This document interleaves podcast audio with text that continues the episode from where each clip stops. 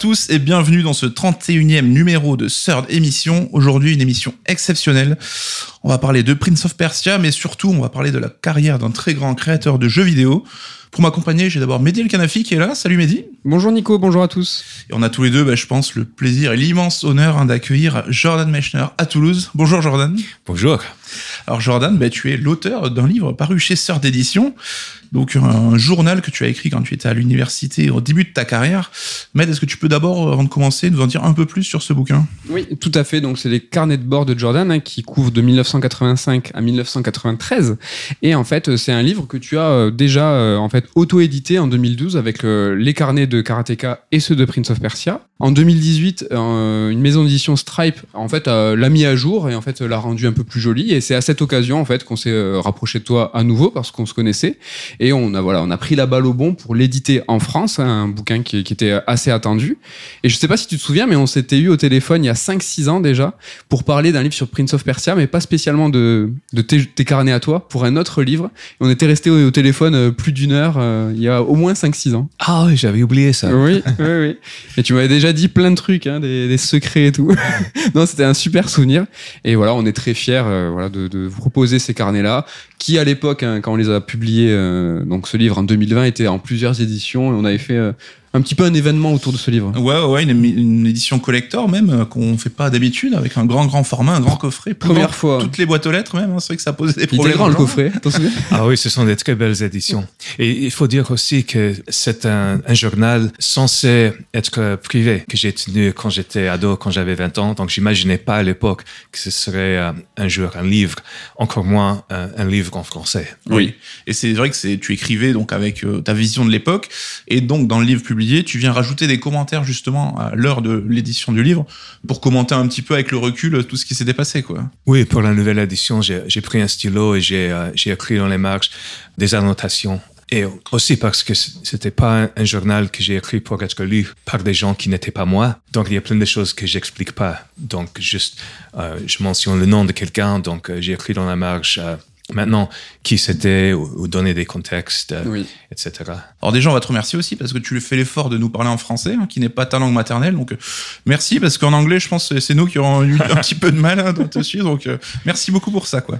On va commencer donc et on va parler un petit peu des débuts de ta carrière. Hein. et est-ce que tu es d'accord pour dire qu'avant le jeu vidéo, en fait, ta passion première, c'est plutôt le cinéma? On pourrait le dire, on pourrait aussi dire euh, les comics, parce que enfant, j'adorais les dessins animés de Disney, des films. Euh, bon, enfant, c'était The Wizard of Oz. Euh, comment on, Le magicien d'Oz, oui. Oui, et comme il n'y avait pas encore des jeux vidéo à l'époque, c'est arrivé quand j'avais déjà 11-12 ans. Oui, j'adorais le cinéma et si l'ordinateur n'était pas arrivé au moment où, où c'est passé, j'aurais peut-être devenu dessinateur ou animateur.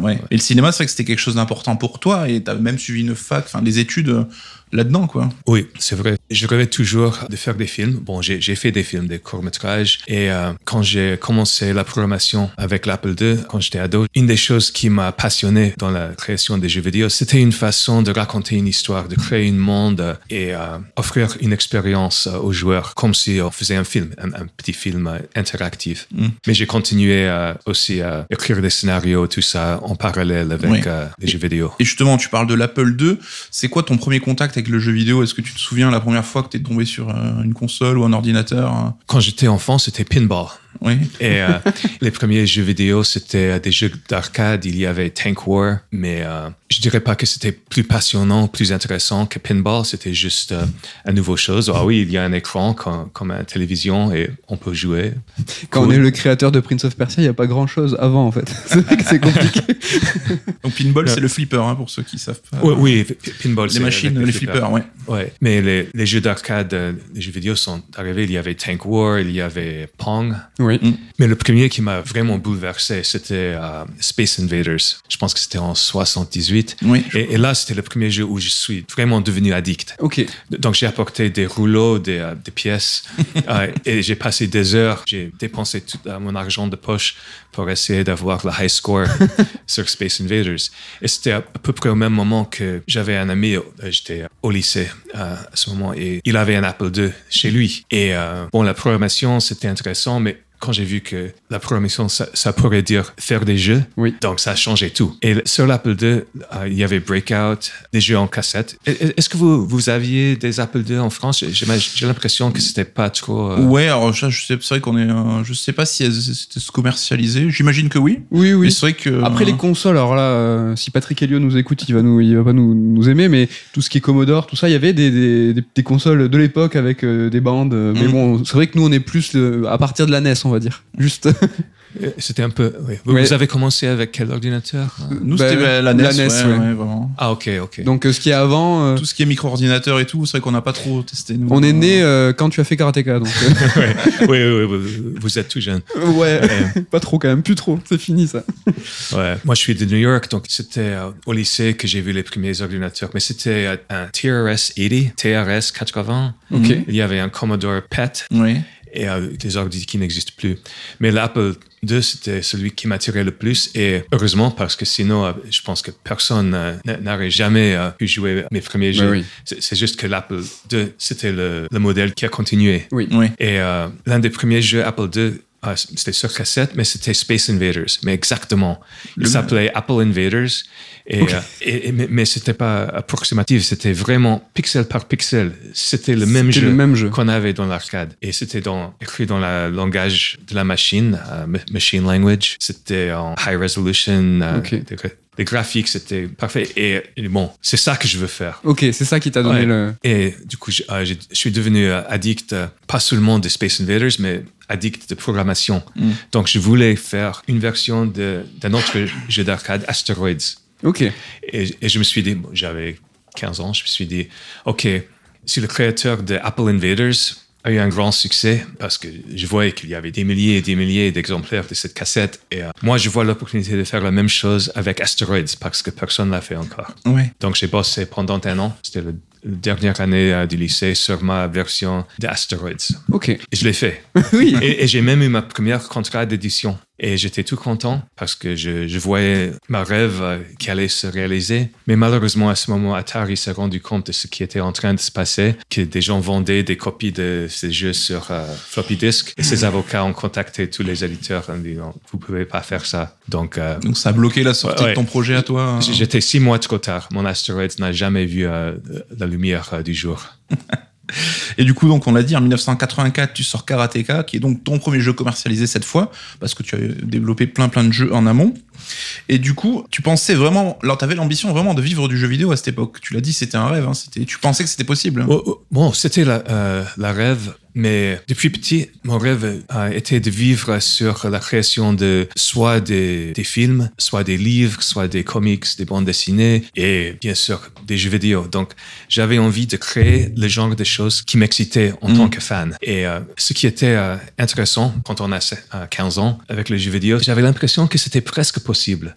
Il fallait apprendre la programmation et j'avais plein de choses à apprendre, mais comme les, les premiers jeux n'étaient pas trop compliqués, j'avais l'impression, peut-être que euh, d'ici un an ou deux ans, si je- j'étais peut-être que trop optimiste, euh, trop optimiste, ça m'a pris euh, six ans depuis le, le début de l'Apple II à Karateka. Donc j'ai passé six ans à essayer de faire des jeux, de vendre des jeux sans succès, un, un truc qui, euh, pour euh, quelque raison, euh, n'a jamais été publié. Mhm. Karateka était le premier. Oui. Mais quand même, j'avais l'impression que c'était possible. Et euh, avec les romans, avec les, les longs métrages du cinéma, je, je suis ado. Je, euh, je, je peux faire de mon mieux, mais ce sera jamais euh, au niveau de ce que je vois dans le cinéma. C'est pas possible. C'est le fait vraiment que le jeu vidéo, c'est quelque chose de neuf, en fait, où tu t'es dit, c'est bon, je peux prendre le train en marche. euh. Oui, oui, j'avais l'impression que c'était euh, un nouveau média qui venait d'être euh, inventé, Mm. un peu comme le cinéma 100 ans auparavant. Et c'est de la chance d'être là au moment où un nouveau truc est né. Mm. Donc comme ça, quand on fait euh, des choses, quand on expérimente, euh, il se trouve qu'on fait des choses pour la première fois. Et cinq ans après, tout a été euh, déjà fait. Et j'avais toujours peur dans ces, euh, ces premières années avec l'Apple II que j'étais trop tard, Mm. qu'il aurait fallu commencer euh, un an plus tôt. Ouais, t'étais déjà jeune, hein, quand même, à l'époque. ouais. Oui, oui. mais, mais, mais c'est, l'impression que, que j'avais. Quand j'ai fait mon Asteroids et que c'était trop tard et que ça n'a pas été euh, publié, je me suis dit, ah, l'année dernière avec Space Invaders, euh, il y a quelqu'un qui l'a fait, il a fait carton. Mais maintenant, cette année, c'est plus possible. Et puis euh, j'ai passé encore un an à faire un jeu qui était un genre jeu d'arcade et j'ai envoyé en floppy disk à Broderbund. Euh, mon éditeur préféré qui a édité euh, Apple Galaxian. Mais là, l'éditeur de Broderbund, euh, il, il m'a rappelé- Ça, c'était un moment passionnant. J'étais à l'université, le téléphone a sonné, il n'y avait pas d'Internet et pas de, euh, de mobile à l'époque, bien sûr. Il a appelé, il dit Oui, on a reçu votre disque, c'est bien, mais c'est pas le genre de jeu que- qui aura de su- succès maintenant. C'était un peu euh, l'année dernière, oui, ça aurait eu du succès, mais maintenant, il faut que tu vois notre euh, nouveau jeu Choplifter. Ok. Il m'a envoyé Choplifter en floppy disk et j'étais, euh, ça a tout changé. J'ai vu, ok, là, c'est pas un jeu d'arcade, ça c'est un jeu Apple II qui raconte une histoire. Voilà. Il y a des petits personnages qui ont euh, des personnalités. Bon, le, le personnalité qu'on peut mettre dans euh, dans 8 pixels. et euh, donc c'est en train d'évoluer. Et c'est ça qui m'a donné euh, l'idée et, et le L'envie, le- quoi. le- oui, oui, l'envie. Comment dire le, le coup de Qui t'a lancé, quoi, qui t'a vraiment euh, bousculé, quoi. oui, c'est c'est ça qui m'a bousculé, qui, euh, qui m'a fait oublier c- cet euh, archétype de Oui. jeu d'arcade avec- ouais, avec trois vies, high score, pour faire un jeu qui raconterait une histoire, comme Choplifter. Et, et j'ai fait ça, et ça, c'était Karateka. Oui, d'accord. Et du coup, bah, rapidement arrive Prince of Persia, et là-dessus, je trouve que c'est assez marquant quand on lit le, le bouquin. C'est que t'es très jeune, hein, t'as 20 ans quand sort Prince of Persia, mais tout ce qui est euh, le côté un peu plus euh, industriel, hein, tu vas négocier les contrats vraiment de façon assez habile. Tu décides dès le début de conserver ben, les droits sur ton œuvre pour pouvoir euh, en faire ce que tu veux. Et malgré le succès fou de Prince of Persia, on sent que tu gardes vraiment la tête froide alors que t'es tout jeune. hein. Comment tu l'expliques ça? C'était c'est ta personnalité ou tout de suite t'as été plus, euh, t'es un peu euh, réfréné quoi? J'ai vraiment eu de la chance parce que j'avais mes parents qui, euh, qui m'ont encouragé Hmm. sur cette passion pour les jeux vidéo. Jamais ils ont dit pourquoi tu perds ton temps avec ces jeux, tu auras bientôt euh, 18 ans, tu auras bientôt 20 ans, il faut penser à une carrière.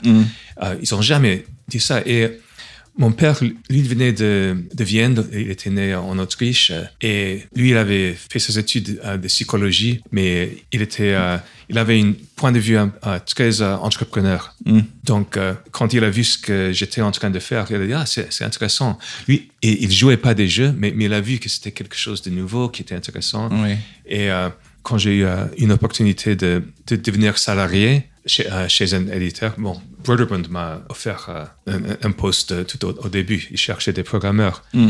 Et je pense que beaucoup de parents auraient dit Ah oui, tu, tu peux être salarié pour ça? Ou Ok, oui, c'est cool. La réponse de mon père était Bon, salarié, s'ils sont prêts à te payer pour ça, ça veut dire que ce que tu- fais vaut beaucoup plus. Oui. Donc, si tu es capable, et euh, je pense que tu en es capable parce que tu es à l'école, tu habites euh, chez nous, tu pourrais le faire de, de ton propre compte. Comme ça, tu resteras propriétaire de ce que tu vas créer. T'es un peu coaché euh, là-dessus, quoi. oui, oui, comme euh, lui, il n'avait pas peur euh, du contrat, du business, donc il m'a donné des, des conseils. C'est lui qui t'a accompagné.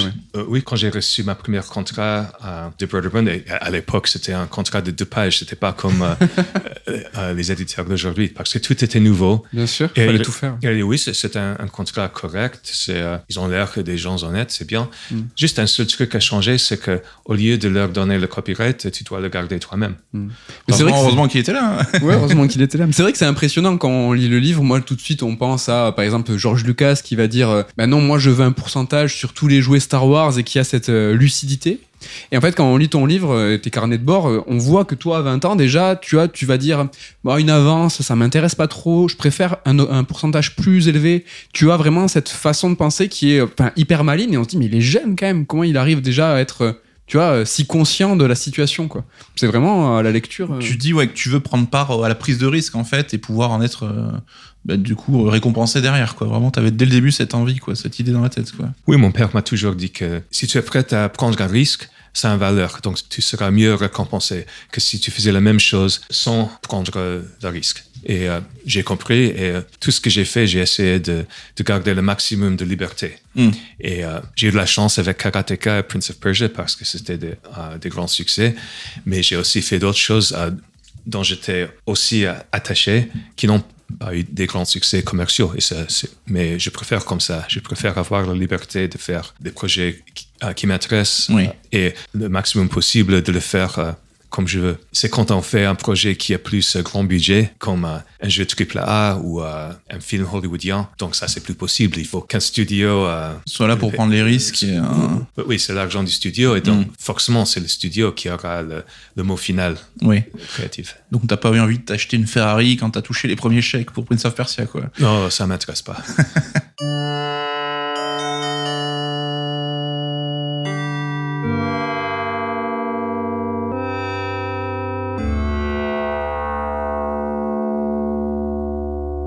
La rubrique chaud-froid, hein, c'est la rubrique dans laquelle Jordan, on va te demander ce que tu aimes et ce que tu n'aimes pas dans un sujet précis. Et voilà, pour cette émission, on va te demander et te parler d'un développement de jeu vidéo. Qu'est-ce que tu aimes le plus dans un développement de jeu vidéo et qu'est-ce que tu aimes le moins? On va commencer par euh, ce que tu aimes euh, le plus, le chaud. Alors, Ah. qu'est-ce que tu préfères dans un développement de jeu vidéo? Bon, mon moment préféré dans un développement d'un jeu vidéo, c'est euh, quand une inspiration arrive, peut-être qu'au moment où on ne l'attendait pas, et euh, on fait marcher, et euh, on commence à jouer, et on voit tout de suite que ça fonctionne, que c'est super, que c'est ce que, dont on avait besoin. Donc, toute l'équipe, euh, que ce soit une équipe euh, grand ou petit, toute l'équipe euh, le comprend, et euh, Juste, on, on, on, est, on vole. ce, euh, ce soir-là, on, on est sur une nuage. On est tellement content d'avoir trouvé quelque chose qui est super. En revanche, il y a le froid. Bon, je pense que l'un des pires moments pour euh, n'importe quel développeur, c'est le moment où ce jeu dont, sur lequel on travaille depuis euh, des mois ou peut-être plus devient jouable. Ah. Et C'est bizarre, c'est bon, on pourrait dire que c'est un bon moment. oui, pa- parce qu'on attend que ce sera super. On a déjà je, me, je me souviens avec Prince of Persia, j'avais tellement bossé sur l'animation, et mettre euh, toute le- la structure technique en place pour que ce personnage devienne jouable. Et euh, finalement, j'avais une personnage jouable et c'était cool. Et tout le monde est venu et tout le monde a, a joué. Ah, cool, wow, c'est super, quelle animation, oui, formidable, wow. Et ils ont parti. Et euh, finalement, j'avais fait, j'avais mis presque un an à faire un démo tech qui était cool, mais c'était pas un jeu qui, euh, dont on pourrait devenir addict. Oui. Il manquait l'essentiel. Et du coup, en fait, quand tu y as joué, tu te dis c'est moins amusant que ce que tu pensais.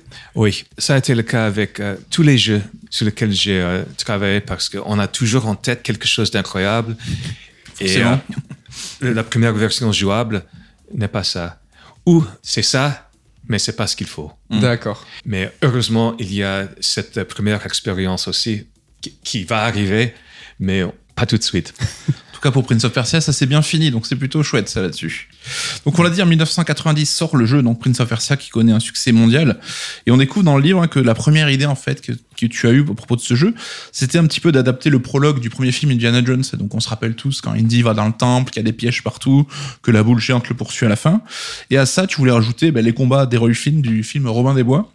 Et donc dès le départ, on voit que ton inspiration elle vient plutôt du cinéma, encore une fois, plutôt que des autres jeux qui, qui t'entourent, des jeux concurrents. On peut dire ça. Le cinéma euh, faisait partie de l'inspiration, mais euh, que la moitié. L'autre moitié, c'était des jeux comme euh, Load Runner ou Castles of Dr. Creep. Euh, sais pas si Est-ce on- est-ce que non, ça existait je- C'était un jeu Brotherhood, donc euh, je le connaissais parce qu'ils ils m'ont Oui. envoyé tous leurs jeux parce que dès que je suis devenu un auteur Brotherhood avec euh, Karateka, ils m'ont envoyé par euh, courrier tous les nouveaux jeux qui étaient cool.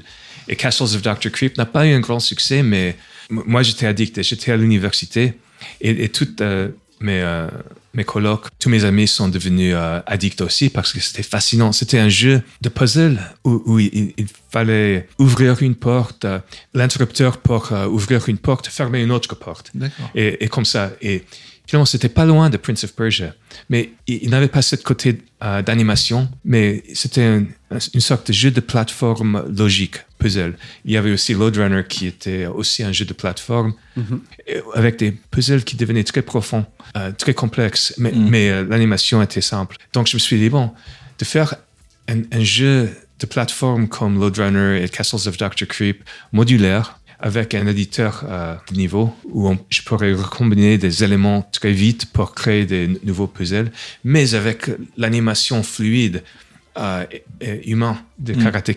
Ça, c'était l'idée. Et quand j'ai vu le, le film euh, Indiana Jones et, et le début, je me suis dit, bon, ça, c'est euh, les mêmes actions qu'on fait dans un jeu de plateforme. Et il saute, il tombe, etc. Mais est-ce qu'on pourrait le faire euh, Est-ce qu'on pourrait réaliser ces mouvements avec l'émotion Mm. d'un film dans un jeu vidéo? Et ça, c'était le, le défi. De, de Prince of Persia qui m'a intéressé. Ok. Alors on va pas revenir sur tout le développement de Prince of Persia parce que le livre justement le fait très bien. Mais juste, euh, Mehdi, tu voulais nous partager une petite anecdote sympa sur qu'on apprend dans le bouquin? Ouais, c'est vrai qu'il y a un truc un peu rigolo. Comme tu l'as dit, Nico, si vous voulez vraiment vous renseigner sur comment le jeu a été euh, développé, et tu parlais tout à l'heure de l'animation, de la technique, tout ce qui est la rotoscopie, tout ça, c'est expliqué euh, dans le livre. Comment tu l'as dé... comment t'as pris en photo ton frère, tout ça. Mais euh, voilà, on va encore parler un petit peu de ta famille, mais il y a une anecdote euh, rigolote. À un moment, ta maman euh, lit un article et euh, dit ah mais regarde chez Electronic Arts, ils donnent euh, 100 000 dollars euh, pour faire un jeu. Euh, toi, t'es chez Brotherbond, euh, comment ça se fait? Pourquoi tu changes pas euh, d'éditeur? En fait, ma question c'est est-ce que tu as imaginé un jour euh, ta vie si tu avais signé chez Electronic Arts et finalement chez Brotherbond, t'es resté parce que t'es fidèle, c'est eux qui t'ont signé chez Karateka et c'est devenu un peu tes amis. Donc tu as une relation différente avec cet éditeur et donc du coup voilà, c'était ma question, est-ce que tu as imaginé euh, un jour euh, ce changement de vie quoi? Ah, c'est une bonne question. Et euh, moi, j'ai toujours tendance à de me poser ce genre de questions. Même, si, même quand les choses vont bien, je me demande, et si j'avais fait cette autre chose-là, est-ce que ça aurait été mieux? Même dans un restaurant, si je commande un plat, je- quand le plat arrive, même si c'est bien, je regarde les plats des autres. Je dis, ah, est-ce que j'ai fait le, le meilleur choix On possible va manger au resto tout à l'heure, attention. hein. faudra, faudra bien choisir. Ouais. Non, je pense que c'est- ma caractère. Je suis comme ça. Malheureusement, j'ai dû m'habituer. Donc, ma mère euh, n'était pas le- la seule de poser cette question. Il y a même le chef de Brotherbund, Doug Croston, qui est un très bon ami. Si on lit mes journaux, on voit qu'il y a des moments où j'ai beaucoup de frustration avec Oui. euh, Brotherbund, avec le marketing, etc. Et il y a même Doug lui-même qui était le PDG qui m'a dit oui pourquoi t'es pas parti chez chez Electronic Arts? Tu aurais eu moins de- d'ennuis. Et il euh, il plaisantait mais Oui, il plaisantait il plaisantait pas aussi parce Ouais. que c'est un hasard très important euh, dans la vie euh, mais toujours dans n'importe quelle situation les gens avec lesquels on travaille deviennent nos amis. Ça et, et no- notre euh, nos vies prennent des directions différentes qu'on n'aurait pas pu imaginer. Et euh, on peut même pas dire si euh, c'est pour le bien ou pour le mal parce que tout, est- tout sera différent. Et euh, les gens de Brotherbund ont devenu mes amis. Et je connais moins de gens chez Electronic Arts, mais si, si j'étais, euh, si j'avais passé ces années entre l'âge de 19 et 25 ans avec eux, bah, tout aurait été différent. Mais c'est intéressant que tu poses la question de cette façon parce qu'en effet, quand j'étais à l'université et quand j'avais fait la version de Karateka sur floppy disk, j'ai envoyé à deux éditeurs, euh, Brotherbund et Electronic Arts, qui étaient les deux, euh, mes deux préférés à l'époque. Et comme je connaissais pas encore personne, ni chez Brotherbund ni chez Electronic Arts, c'était juste pour voir lequel répondrait. Brotherbund a répondu Ah, cool, oui, ça nous intéresse. Ils ont fini par euh, m'inviter à, à San Rafael en Californie et j'ai passé cet été chez eux en mettant des nou- nouvelles animations euh, encore de niveau dans Karateka. Et du coup, j'étais un auteur Brotherbund, donc je, me sentais un peu fidèle. Je voulais pas changer. Donc, pour Prince of Persia, je tenais à- absolument que ce soit Brotherbund euh, qui serait l'éditeur. Encore une fois, j'ai même pas de Prince of Persia, j'ai même pas parlé à Electronic Arts. Mais mon producteur chez Brotherbund m'a raconté que quand ils ont fait le démo de Karateka dans un bon, c'était pas le c'était pas le E3 à, à l'époque, c'était le CES. CES Oui. euh, euh, à, à Las Vegas, je pense. Mm. Et les, les jeux vidéo étaient euh, tout petits, mais Brotherbund a montré sur un, un Apple II Karateka. Et euh, le producteur m'a raconté que Trip Hawkins est passé par la table de Brotherbund. Il est Waouh Il s'est il s'est mis à faire des, des mouvements de Karateka. Il dit Ah, dommage qu'on n'était pas au courant. Et donc, le producteur a, a pu répondre En effet, le- L'auteur euh, vous a envoyé un disque, mais vous avez Vous pas répondu. Euh, et, ah oui, oui, oui, on, on a eu des, des problèmes d'organisation. euh, on a été débordés par des soumissions et il y a plein de disques qu'on a fi- fini par pas. Ouais, je pense qu'il y a quelqu'un au courrier qui a dû avoir des problèmes derrière après. Euh, du coup, après toutes ces années, qu'est-ce qui fait, comment tu expliques que Prince of Persia soit resté vraiment dans la mémoire des gens et que c'est le jeu auquel on t'associe encore? Qu'est-ce qui fait que plus de, enfin, toutes ces années après, on en parle encore quoi? Ouf. Plus que Karateka finalement. Ouais, ouais, c'est vrai que Parce que le- Karateka, même, a- euh, même Last Express qui a connu un bon succès, qui a eu des très bonnes critiques, c'est vrai qu'on t'associe encore beaucoup à Prince of Persia. quoi. Oui. Ouais. Ta question me fait penser aussi que au moment où j'ai pro- j'ai proposé Prince of Persia à Brotherbund, la réponse était la réponse de, euh, de n'importe quel éditeur. Ah oui, pourquoi pas faire une suite à Karateka? Oui. qui a déjà eu des succès. Et euh, dans les journaux, euh, je, je pense que je parle de ça parce qu'il fallait insister et dire non, oui, karateka c'est bien, je l'aime bien, mais, mais, mais, le nouveau, euh, j'ai une idée pour quelque chose qui, c'est pas karateka et euh, c'est ça que je veux faire. Ouais, tu voulais vraiment faire quelque chose de nouveau, tu le racontes et même euh, il te mettait un peu la pression, il te disait mais nous on va faire karateka 2 sans toi, donc attention. oui, il voulait faire une suite, mais, mais c'est normal parce que c'est un truc qui n'existe pas encore. C'est très difficile d'exciter les gens avec quelque chose qui n'existe pas. Mm. Une suite, c'est beaucoup plus facile à mm. imaginer.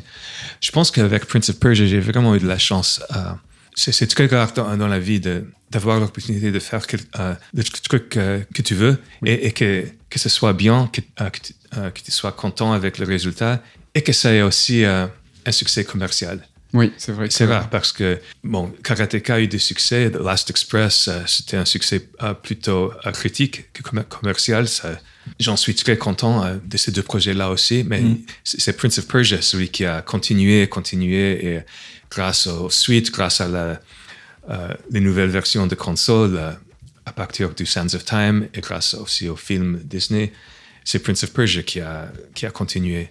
Je pense que c'est il y a beaucoup de chance et beaucoup de timing aussi. Parce que faire un jeu de qualité, oui, ça, ça c'est la base, mais il y a plein de jeux de qualité qui n'auront jamais euh, euh, ces genres de succès. Je pense que beaucoup dépend euh, du moment dans l'industrie, dans la société, euh, que l'audience existe et, soit prêt pour une certaine chose.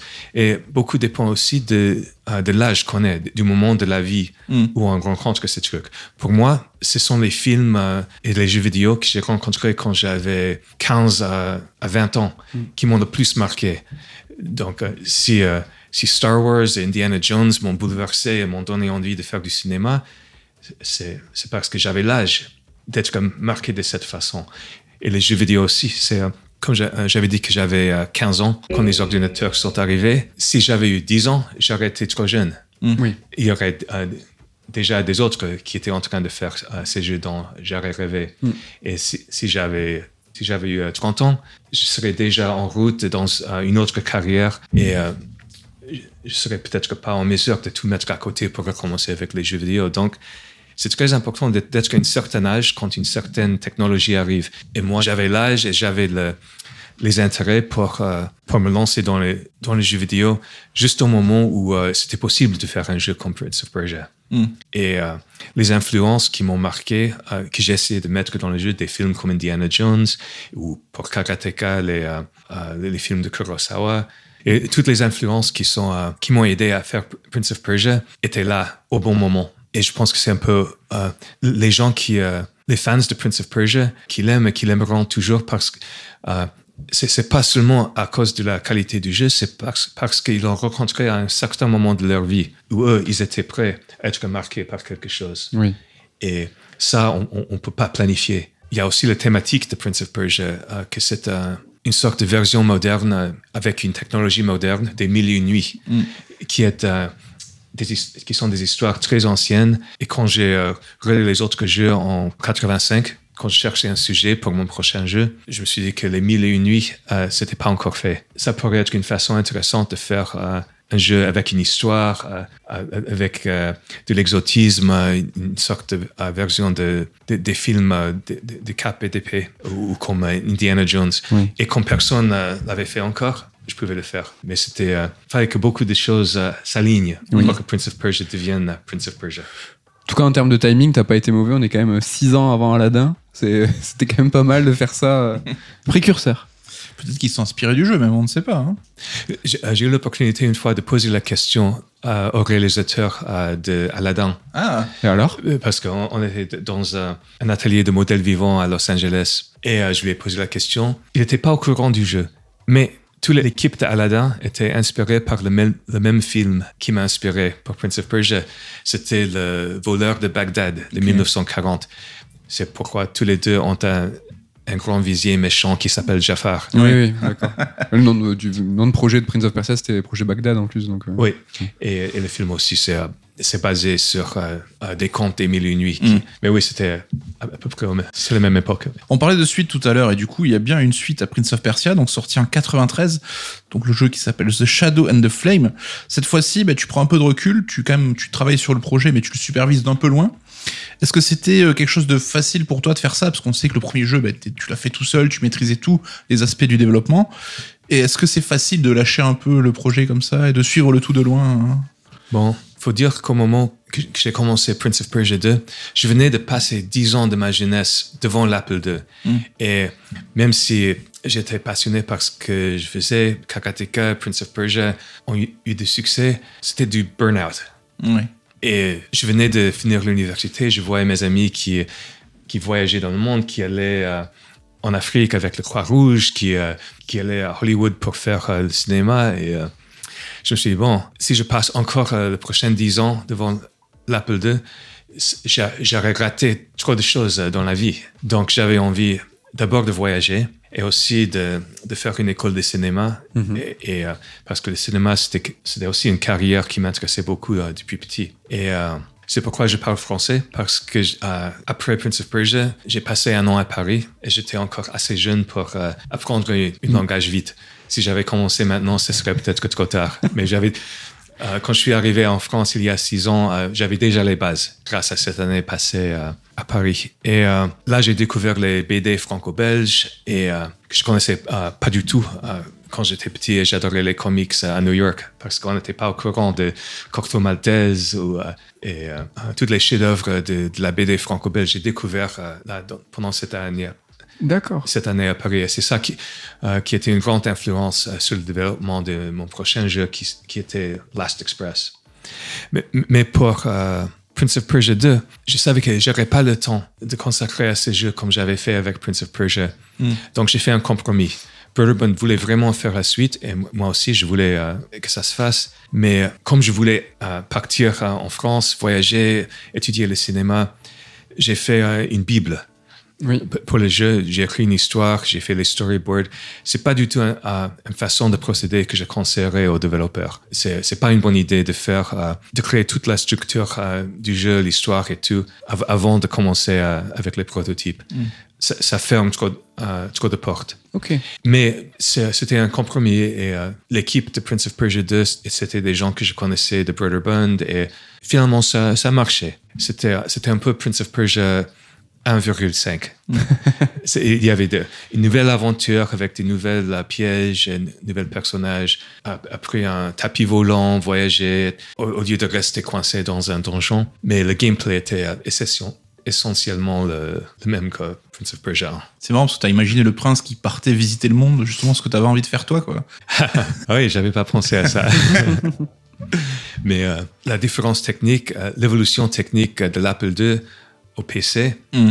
c'était important. Oui, ça permettait de, de développer. Ouais, euh, ben, donc tout- toutes les choses que, que j'ai- euh, réussi à peine dans Prince of Persia 1 sur Apple II, parce qu'il n'y avait pas autant de mémoire dans l'ordinateur. Sur euh, le PC euh, de l'époque, c'était possible. Donc on avait de la vraie musique euh, avec harmonie, d'instruments, des, des musiques MIDI Mm. et des environnements plus, plus grands.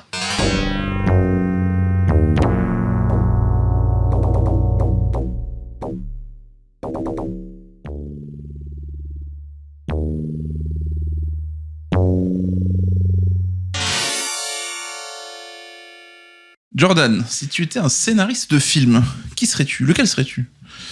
Mais je suis scénariste de film. Je serais moi. Très bonne réponse. Très très bonne réponse.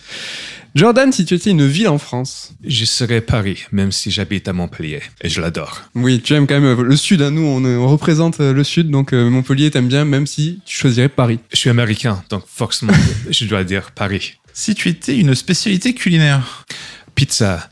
pizza? Euh, pizza new-yorkais. Ah, Qu'est-ce Ah. c'est quoi la différence On peut l'acheter par, euh, euh, Par part. part. Quoi, le slice c'est ce qu'on voit dans les séries, les Ouais. grandes Ouais. parts. euh, ouais, ouais. Ça donne envie, ça, à chaque Ça fois. donne envie. Jordan, si tu étais un stylo bic, quelle couleur serais-tu Je serais bleu. Bleu? Bleu parce que si on écrit dans un livre avec un stylo noir, on ne sait pas ce qui est écrit et ce qui était déjà dans le livre. C'est quelque chose que tu fais souvent, ça? Noter dans les livres que tu lis Tu griffonnes tout le temps? Oui, bon, euh, euh, dans les euh, journaux Prince of Persia notamment. euh, Oui. Mais désolé, tu es en orange dans, nos- dans notre version. Ouais, mais parce que la version euh, en- anglaise, j'avais un stylo bleu, Ah. donc il fallait qu'en français soit, soit différent. Bah oui, Et euh, orange et bleu, ce sont les deux couleurs de l'Apple II, n'est-ce pas? C'est vrai. Ah, c'est beau. On va revenir un petit peu au contenu de ce livre, justement, en le parcourant. On a vu quelques paradoxes assez amusants. Donc, c'est qu'on l'a vu dans ta carrière, hein, tu aimes bien rester ben, auteur indépendant, développeur indépendant, mais tu aspires aussi au travail d'équipe. hein. Tu dis que ça te plaît d'avoir une équipe, des gens avec qui bosser, avec qui partager. Tu as aussi confiance en tes capacités, hein, mais parfois, tu rencontres euh, des périodes de doute, bon, un peu comme tout le monde. Tu sembles aussi partager un petit peu entre New York et LA. Donc New York où tu es né, Los Angeles où tu aspires à travailler, à Hollywood, tout ça. Et tu as aussi cette euh, différence je crois, entre approche littéraire, hein, ce qui pour un scénariste apparaît assez normal, et aussi ben, le langage informatique que tu maîtrises de par ton travail. Est-ce que c'est quelque chose qui est conscient chez toi ou pas spécialement? Cette, euh, peu ces, C'est deux visages. ces deux visages, ouais. Bon, c'est c'est sûr que j'aime bien voyager et que j'aime bien changer de, de rythme. Donc, euh, je suis très content d'avoir pu faire euh, des petits projets seuls ou quasi seuls ou avec euh, des petites équipes et aussi des grands projets avec des grandes équipes. Les deux sont sympas, mais euh, de façon différente. Je dirais que je suis d'abord un storyteller. Donc, euh, pour moi, la programmation, la création de jeux vidéo, c'était euh, c'était pas un but, c'était un moyen pour arriver à un but. Mais aussi le dessin et l'écriture. Donc, ce sont des, des métiers très techniques et très spécifiques, mais ils sont tous les trois des médias pour euh, des, des moyens de créer un univers, euh, de raconter une histoire, de donner une expérience au lecteur ou euh, aux joueurs ou aux spectateurs. Mm. Donc, comme j'avais dit au début, quand j'étais petit, je voulais déjà être storyteller ou que ce soit le cinéma, soit les livres, les bandes dessinées, tous ces médias qui j'adorais en tant que fan, j'avais envie de le faire. Et quand les jeux vidéo sont arrivés, je voyais un nouvel média qui serait un jour aussi important que les autres. Donc, euh, je pense que j'ai euh, T'es touche à tout, quoi. pas tout parce que Presque. Bon, c'est euh, j'ai vraiment la chance de pouvoir euh, travailler dans ces trois médias au moins qui sont très importants pour moi la bande dessinée, le cinéma, les jeux vidéo. Hmm. Il y a aussi beaucoup d'autres euh, mé- médias que j'adore aussi. Je pense qu'il n'y a pas assez de temps dans une vie oui. pour faire plus que bon. Bah, peut-être trois, déjà, trois- c'est- oui, bien. c'est pas mal, pense- pas mal. Tro- euh, trois, c'est euh, bon. Je dis pas que c'est un maximum, mais pour moi, euh, je pense que c'est euh, c'est déjà beaucoup. Est-ce que tu tiens au courant de ce qui, des nouveautés, de ce qui se développe, d'avoir toujours un peu l'œil attentif si jamais il y a un nouveau média qui émerge comme le jeu vidéo à l'époque et qui pourrait t'intéresser? Est-ce que tu tiens un peu au courant là-dessus euh, sur ce qui pourrait arriver, quoi, enfin, les opportunités possibles? Ah, c'est une question intéressante. Et c'est vrai, bon, je veux pas dire que je suis trop vieux, mais, mais je pense que comme j'étais formé, euh, je pense qu'on est formé euh, avant l'âge de 30 ans. Mm. Et euh, quand je vois le VR maintenant, pour moi, c'est très intéressant, mais c'est juste un truc que j'ai pas envie ni de jouer, ni de créer dans cette médium.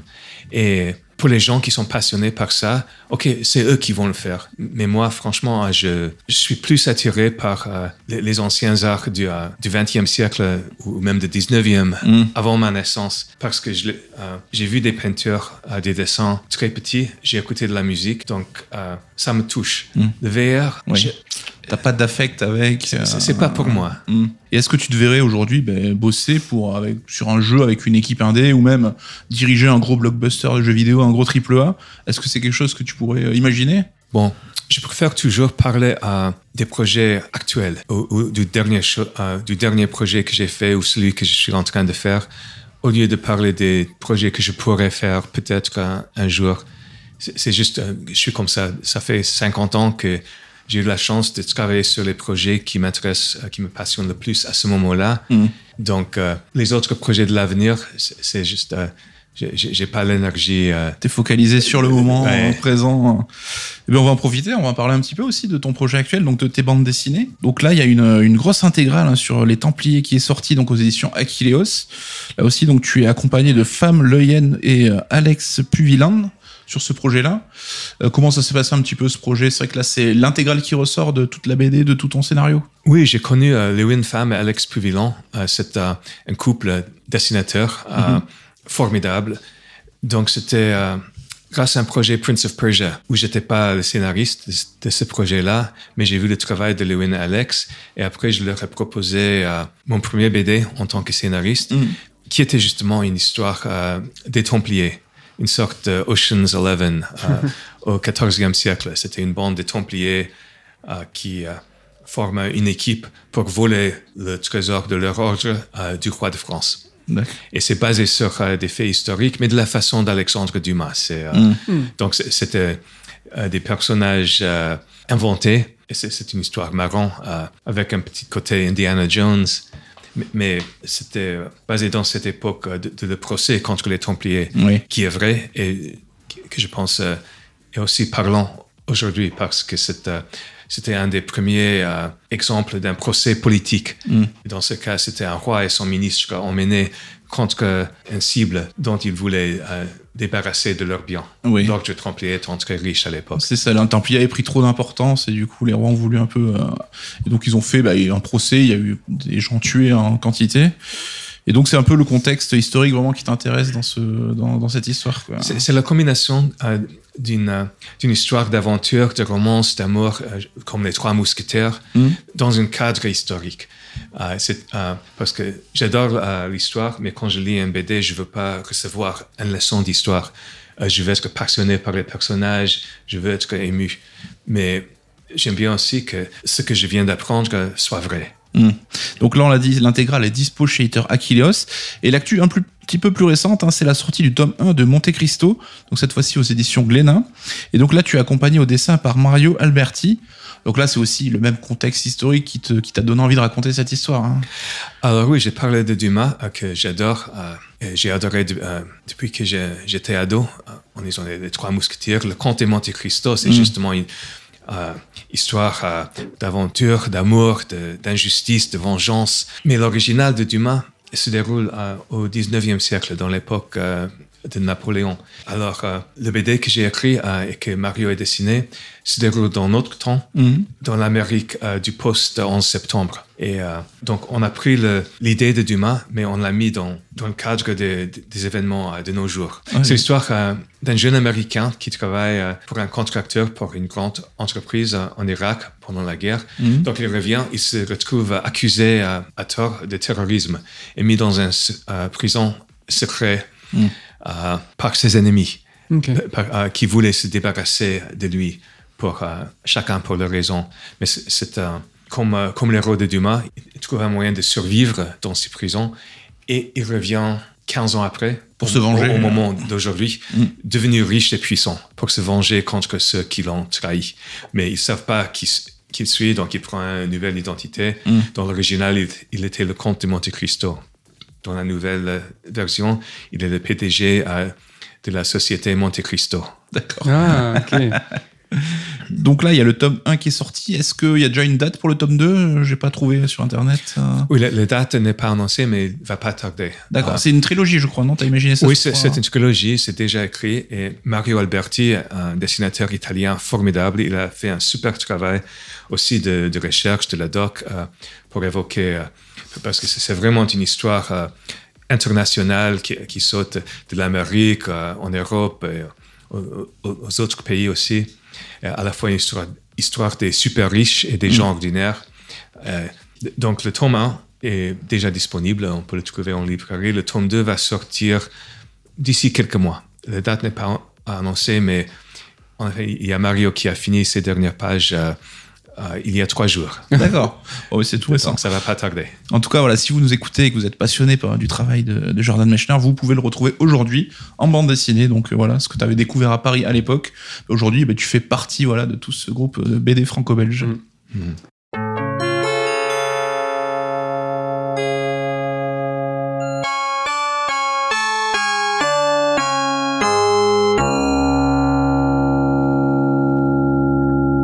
tout cas, un grand, grand merci, Jordan Mechner, bah, déjà d'avoir participé à cette émission et pour toutes tes réponses, tout ton savoir, tout ce que tu as apporté en général. Merci beaucoup. Merci beaucoup. Ah, merci à vous, c'était un grand plaisir. Euh, on arrive à la fin de l'émission. Est-ce que, Matt, tu veux nous faire une petite point sur l'actu Sœur d'avenir là? Donc, Oui. on est en janvier, je crois. Vite fait, on est en janvier, donc il y a un livre sur The Walking Dead hein, qui sort par euh, Maxence de Grandel qui va traiter de, de tout The Walking Dead, hein, quel que soit euh, le média.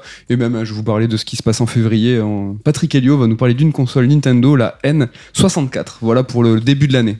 Ben, merci Med. Donc, merci. Jordan. On a dit si tu on veut se tenir au courant de ton actualité, il y a le site jordanmechner.com, c'est ça tout simple? Oui, c'est ça. Donc c'est facile à trouver, on est tenu au courant de toutes tes actus, les bouquins, les bandes dessinées. On peut même s'abonner à ta newsletter, je crois, pour suivre aussi ce que tu fais un petit peu. hein. Tout à fait. Tu fais une newsletter mensuelle, c'est ça? Bon, pas tous les mois. Mais presque. C'est c'est mensuel, mais pas tous les mois.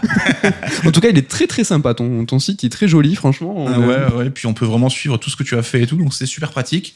Vous savez quoi faire si vous avez envie d'être tenu au courant. Comme d'habitude, on va terminer l'émission avec euh, bah, le choix d'une musique particulière pour venir un petit peu conclure tout ça. Et là, Jordan, tu avais un peu envie de parler de l'OST du premier Prince of Persia. Il faut savoir qu'elle est quand même écrite par ton père.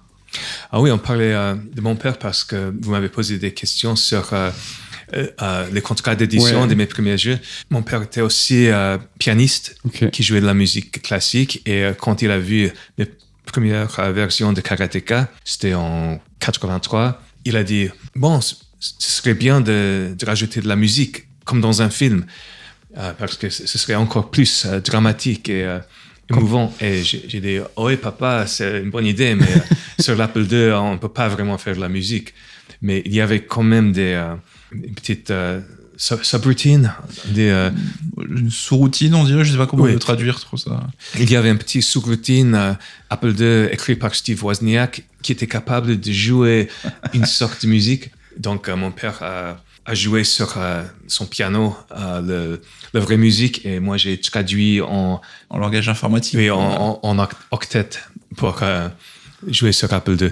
Et donc, euh, comme ça a bien marché, je lui ai demandé de faire le même pour Prince of Persia. Donc, il a composé la musique euh, qui était, bon, la version Apple II était forcément simple, mais pour les, les autres versions, euh, comme PC, Mm. il a pu mettre une vraie orchestration, pas avec des instruments, mais quand même avec des harmonies, des, Ouais. des accords. Et, Tu lui avais donné des musiques de référence un peu ou il s'est débrouillé tout seul Oui, bon, ça, ça, c'est encore un truc qui est raconté dans les, les carnets de bord, euh, que j'ai pris l'avion de San Francisco à New York. Euh, on a alloqué quatre jours à faire la musique. J'ai apporté des disques euh, compacts. Il y avait Laurence d'Arabie, euh, le, le voleur de Bagdad, les bandes sonores des films hollywoodiens, le Scheherazade de Rimsky-Korsakov, inspiré par les Mille et Une Nuits. Donc mon père a écouté tout ça. Il dit, OK, je pense que je comprends l'idée.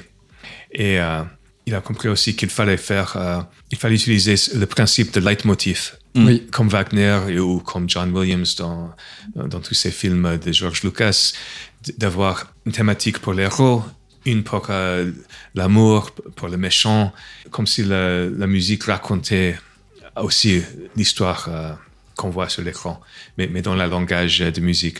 Donc, pour Prince of Persia, il a créé le thème euh, de l'héros, du princesse, euh, du danger, etc.